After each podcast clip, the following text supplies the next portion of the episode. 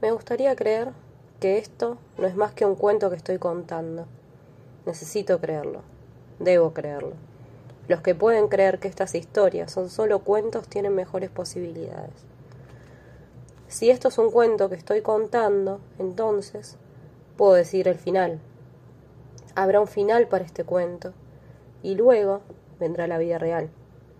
Y yo podré retomarla donde la dejé. Esto no es un cuento que estoy contando. También es un cuento que estoy contando en mi imaginación sobre la marcha. Contando y no escribiendo porque no tengo con qué escribir. Y de todos modos, escribir está prohibido. Pero si es un cuento, aunque sea solo mi imaginación, tengo que contárselo a alguien. Nadie se cuenta un cuento a sí mismo. Siempre hay otra persona, aunque no haya nadie. Un cuento es como una carta, querido, diría, tan solo querido, sin nombre.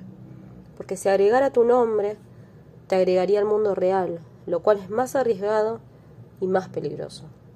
¿Quién sabe cuáles son las posibilidades de supervivencia? Diré querido, querido, como si se tratara de una antigua canción de amor.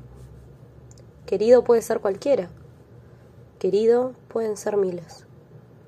Te diré que no corro un peligro inminente. Haré como si me oyeras.